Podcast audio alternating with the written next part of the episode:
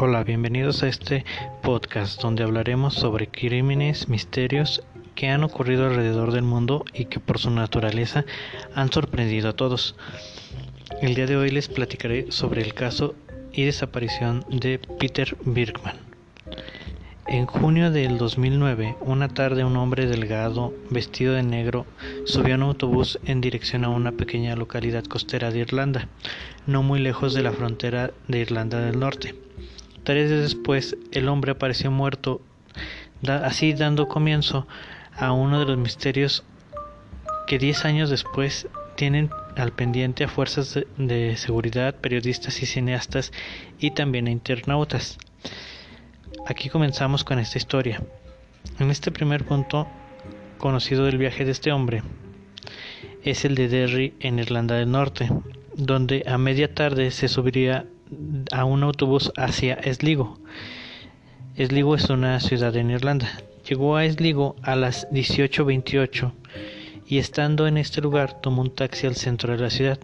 Este dato de hecho es conocido y señalado porque los habitantes del lugar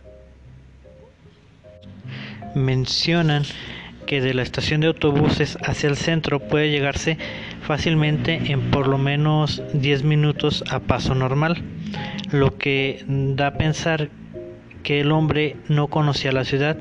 También por otro lado, el hombre llevaba dos bolsas de plástico y su cabello canoso y complexión frágil sugiere la necesidad de recurrir a un taxi, así que que recurriera a tomar un taxi en lugar de ir caminando de la estación hacia la dirección donde lo llevó el taxista, también no puede recurrir, no puede ser una prueba así muy importante. Al primer hotel al que llegó estaba lleno, ya que en ese momento era temporada alta. Tuvo más suerte en el siguiente, que era el Sligo Hotel, que se ubicaba en la calle Quay. Estando ahí, reservó tres noches por adelantado. Al momento de registrarse, anotó una dirección de Viena, Austria, que tenía sentido debido al acento que tenía el hombre. También en el libro de registro se anotó con, con el nombre de Peter Birkman.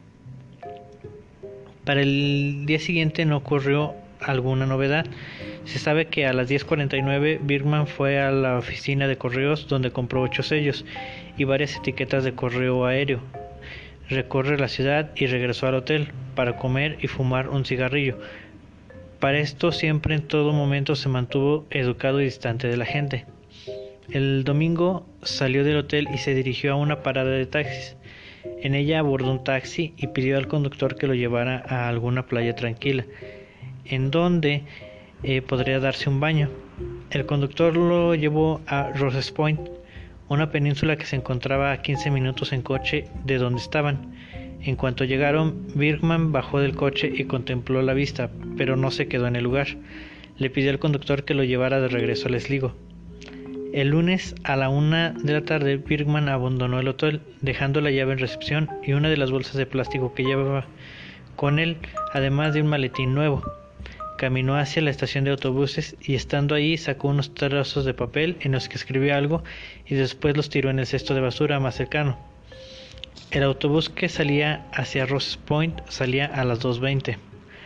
Hasta este punto se sabe que al menos 16 personas lo vieron y todos lo describen como una persona afable y con ropa normal, además de amable, ya que comentaron que siempre eh, saludaba a las personas que se cruzaban con él.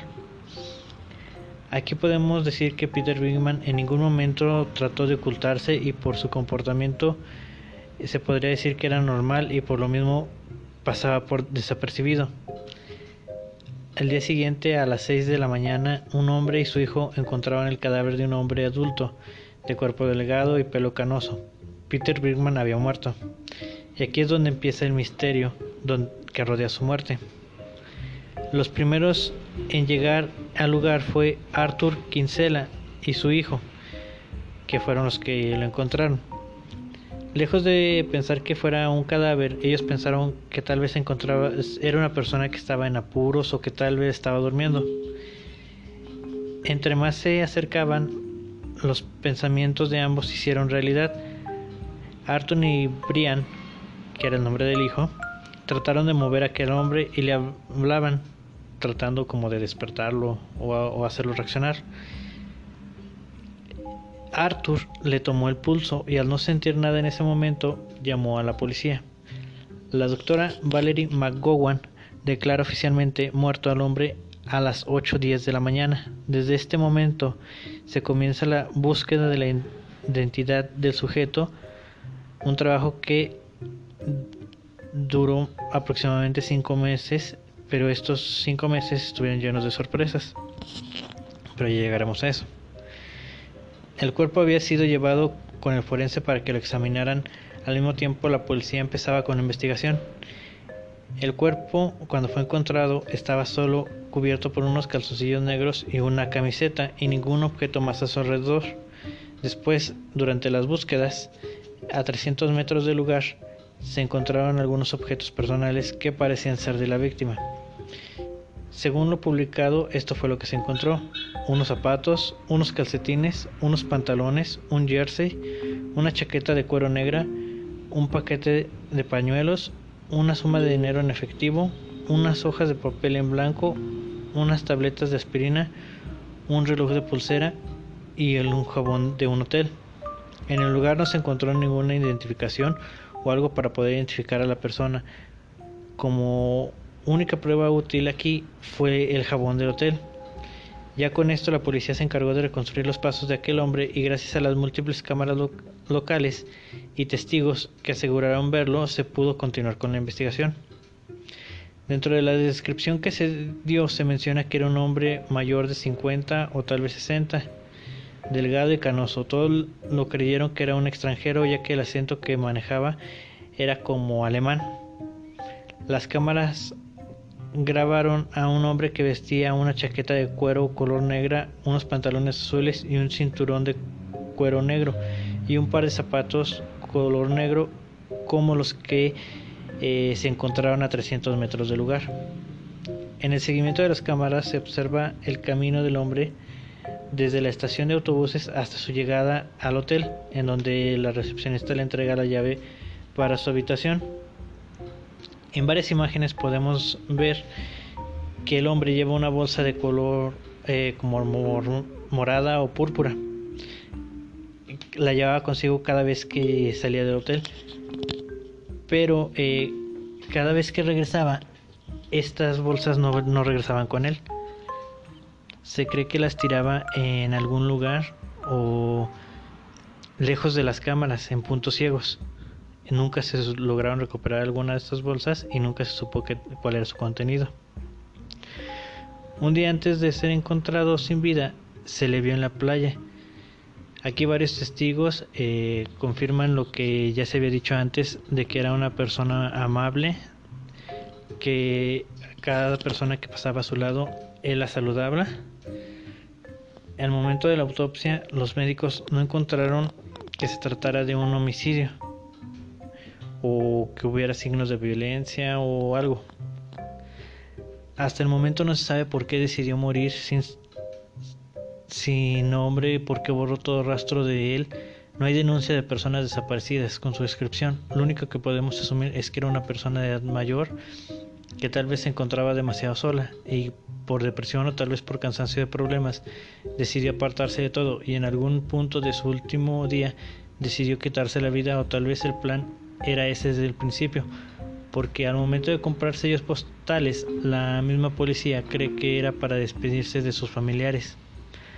Aquí lo único que, bueno, en mi opinión personal, puedo pensar es que este caso es lo que lo que muestra es lo que muchas personas viven, eh, muchas personas mayores, que al llegar a una edad, a cierta edad se sienten sin lugar alguno en este mundo y aparte sin la atención de su familia pueden llegar a recurrir a este tipo de tragedias en las que ellos toman una puerta fácil, por así decirlo, de quitarse la vida. Hay muchas teorías que dicen que este hombre era viajero del tiempo o que lo mataron por ser espía. Yo la verdad no, no, le, no, no, lo creo tanto por ese lado, Más bien lo creo que era un hombre normal que simplemente quiso estar solo. Y como se ha visto en muchos casos de la depresión o en la soledad, este hombre decidió terminar así con su vida. Este caso se parece mucho o tiene muchas similitudes con un caso que hubo eh, hace mucho tiempo atrás. Este también un hombre fue encontrado en la playa y tiene casi casi los mismos eh, por así decirlo los mismos hechos los mismos hechos o los mismos patrones. El otro caso es el de un hombre que se llamaba Tamam Sud en Australia. Este caso ocurrió tras la Segunda Guerra Mundial.